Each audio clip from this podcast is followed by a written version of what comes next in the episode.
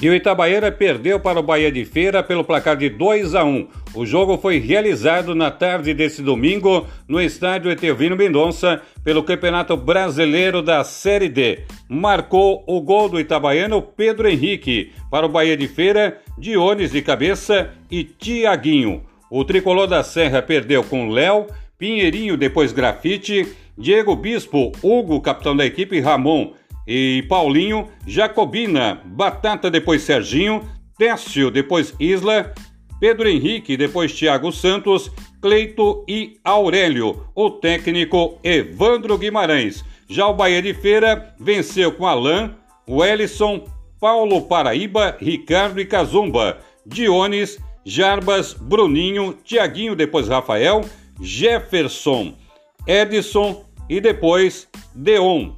O técnico da equipe do Bahia de Feira de Santana é o Índio Ferreira, que conseguiu a sua terceira vitória consecutiva no Campeonato Brasileiro da Série D.